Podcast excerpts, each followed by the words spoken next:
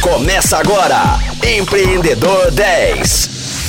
Rocktronics, eu sou o Flávio Amaral e está começando mais um Empreendedor 10, o seu programa de entrevistas sobre empreendedorismo e inovação aqui na Rocktronic. Hoje eu vou bater um papo sobre empreendedorismo no setor de eventos e na área educacional com Marcos Davi, empreendedor apaixonado por novas tecnologias e inovações disruptivas. É cofundador e diretor executivo da startup de educação e cultura Dagora em Santa Rita de Sapucaí, no sul de Minas, incubada pelo Inatel e acelerada no programa de startups do governo de Minas CID e também no Fieng Lab. É também cofundador do Hacktal, um festival de diversidades que une pessoas interessadas em tecnologia, arte, música, inovação. Marcos, primeiramente é um grande prazer te receber no nosso programa e fala pra gente quando que você mergulhou nesse universo fascinante do empreendedorismo e da inovação. Fala Flávio, beleza, cara? Agradecido aí pelo, pelo convite de vocês. Cara, Santa Rita, eu sou de Barbacena, né? É uma cidade aqui de Minas Gerais, uma cidade bem antiga daqui do estado. E lá é uma cidade onde se, não, não, não, se fala muito em inovação, né? E quando eu decidi vir estudar, escolher o curso, aquela época de faculdade, 19 anos de idade e tal, eu fiquei sabendo de Santa Rita do Sapucaí e vim até aqui, porque tinha um, um conhecido que já estava estudando aqui, vim para Santa Rita para fazer o vestibular, sabe? E eu fiquei encantado com a cidade, encantado com, com a faculdade, com a estrutura daqui e com tudo mais, então eu decidi me mudar para cá. Então, assim, eu sempre tive um perfil bem empreendedor, eu tinha feito várias coisas na vida, assim, de quando a gente é adolescente, eu vendia sorvete, é, fazia sorvete em casa e vendia. Tive uma, uma empresa de vendia, vendia tênis e tal. Então eu sempre tive um espírito empreendedor e sempre gostei muito de tecnologia desde moleque, né? Eu tinha feito curso técnico de, de informática, eu cresci com o computador na mão. E aí quando eu vim para Santa Rita eu senti muito essa conexão entre a tecnologia e o empreendedorismo, né? Eles, tinham eles têm um centro de empreendedorismo lá dentro muito bacana. E assim que eu vim para cá, logo nos primeiros meses de aula eu já abri uma empresa. Eu abri uma empresa de tecnologia, né? Junto com dois amigos de faculdade que eu tinha acabado de conhecer. E rapidamente a gente já começou a empreender em algumas ideias de tecnologia e tal. E aí acabou assim, como você aqui em Santa Rita você respira isso o tempo todo, acaba que tem muita quantidade de, de conteúdo que envolve empreendedorismo e inovação, né? Muitos especialistas na área, muitos empreendedores, que aqui é um ecossistema é empreendedor com mais de 30 anos de idade, né? Então aqui, aqui é, é muito abundante a quantidade de empreendedores que nós temos, de empresas de sucesso nascidas aqui, né? Então você está sempre encontrando com essas pessoas e por você querer abrir uma empresa e logo logo já está participando desse ecossistema, você acaba de certa forma é, sendo bombardeado por esse monte de conteúdo legal, né? E que acaba que serve você ir modelando a empresa e tal. Então minha jornada nessa parte de inovação começou assim, sabe? Sai de, uma, de, um, de um espírito empreendedor mais roots, vamos dizer assim, onde você está trabalhando com comércio e entra para um empreendedorismo mais tecnológico, que é quando você alinha essas, essa expertise de tecnologia com novos modelos de negócio, né? Então foi assim o início da minha caminhada nesse ambiente de, de inovação e, e tecnologia. E você deu muita sorte de encontrar parceiros estratégicos, parceiros de, de, sucesso no seu negócio que bancaram junto com você essa nova empreitada. E teve todo um cenário, logicamente, que através do esforço de vocês, que é, se construiu aí uma rede empreendedora de sucesso. Mas nem sempre é a realidade em outros cantos do, do estado e em outros estados também, e nem para todos os empreendedores.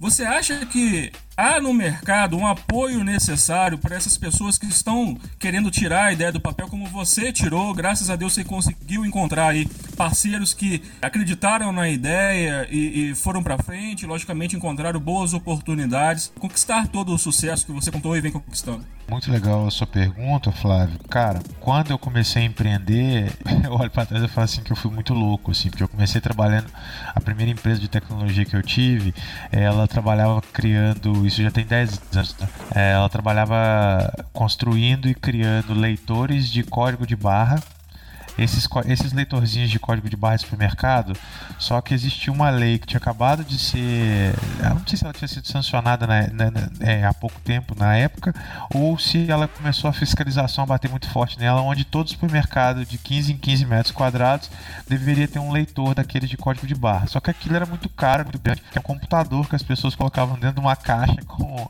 com a, a tela do monitor para fora. E a gente desenvolveu um com Linux embarcado, todo cheio de, de tecnologia, tudo, tudo conectado em rede, né? Etc. Porque antes o cara tinha que botar um pendrive em cada um deles toda vez que tinha uma alteração de preço. Era um negócio bizarro, a gente resolveu isso muito rápido, sabe? Os caras que estavam comigo, eles eram técnicos, né? Assim, tinha um deles que tinha até dois cursos técnicos vindo lá de Campinas e tal, trabalhando na Motorola, um cara, um cara bacana.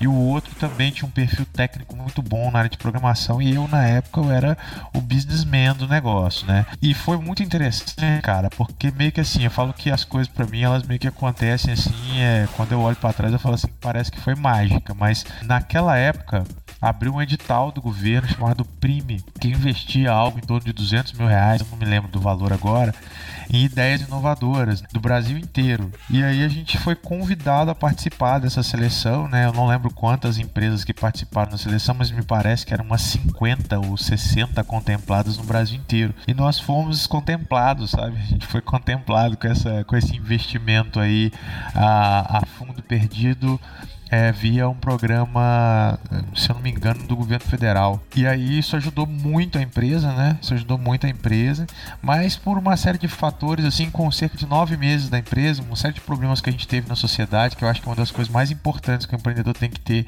inicialmente, são bons sócios. Não basta o conhecimento técnico, eu sempre falo isso, eu acho que as pessoas têm que ter muita inteligência emocional. E nem todo mundo tem essa inteligência emocional. Então, eu acho que muito mais do que uma boa ideia é você ter boas boas pessoas. E o bom não é sempre aquele que sabe mais, e sim aquele que sabe lidar mais consigo mesmo, né? Contei essa historinha rápida porque nesse, naquele momento uma das coisas que foi mais importante para a abertura da empresa foi esse investimento, porque foi um investimento através de um programa de inovação público, que isso acabou acontecendo outras vezes na minha vida. E segundo, né, foi quando essa empresa, eu saí dessa sociedade, né, por uma decisão própria, eles continuaram tocando. Pouco tempo depois a empresa também quebrou, mas os parceiros que eu tive, eles eram altamente competentes tecnicamente, mas não muito competentes em termos de inteligência emocional.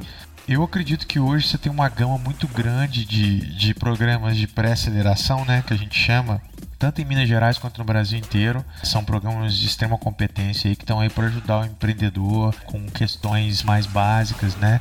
Além de programas de pré-aceleração, que às vezes vêm de, de, de, fundos de venture capital, existem também eventos, como é o caso do Startup Weekend, que é da Techstars, que é uma aceleradora americana, que hoje no Brasil acontecem vários eventos, né? Eu, inclusive, várias vezes mentorei para eles onde que o empreendedor tem a possibilidade de, através da metodologia do, do, dos eventos, de conseguir sair da ideia, né, e transformar ela em alguma coisa mais palpável. Nós já tivemos várias empresas que surgiram dentro do Startup Weekend e que viraram um negócio de centenas de milhões, sabe? Eu acho que o Startup Weekend é uma ótima forma para aquelas pessoas que estão a fim de testar e validar uma, uma, uma ideia nova e tal, e conhecer pessoas legais, né? Porque igual, igual você falou, assim, os recursos é, é, que um empreendedor precisa para começar a, a, a, empresa dele, além de ter, além de ter uma boa ideia, né, é, são as pessoas. E, e você conviver em espaços onde você tem possibilidade de encontrar pessoas